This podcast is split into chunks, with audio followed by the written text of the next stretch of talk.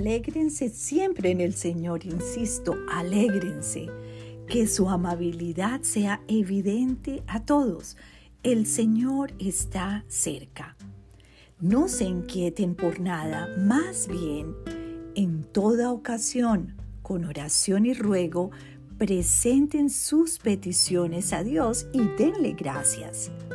Y la paz de Dios que sobrepasa todo entendimiento, cuidará sus corazones y sus pensamientos en Cristo Jesús. Filipenses 4, 4 y 7.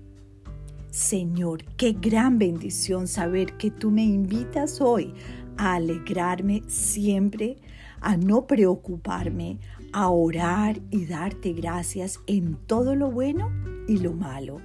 Tú conoces mi corazón y sabes que mi tendencia es a angustiarme por cosas que aún no han ocurrido.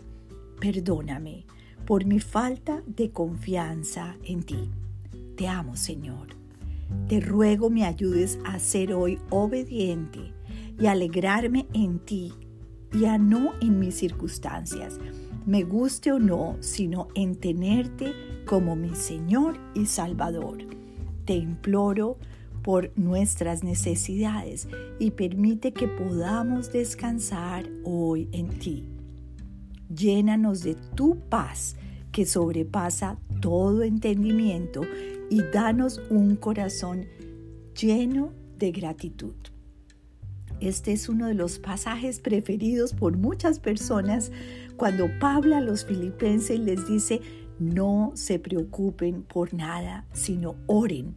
No se inquieten, sino oren.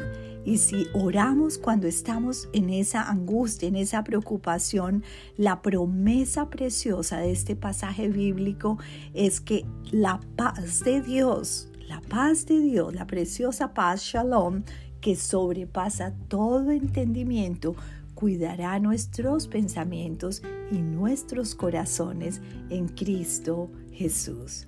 Dios te bendiga.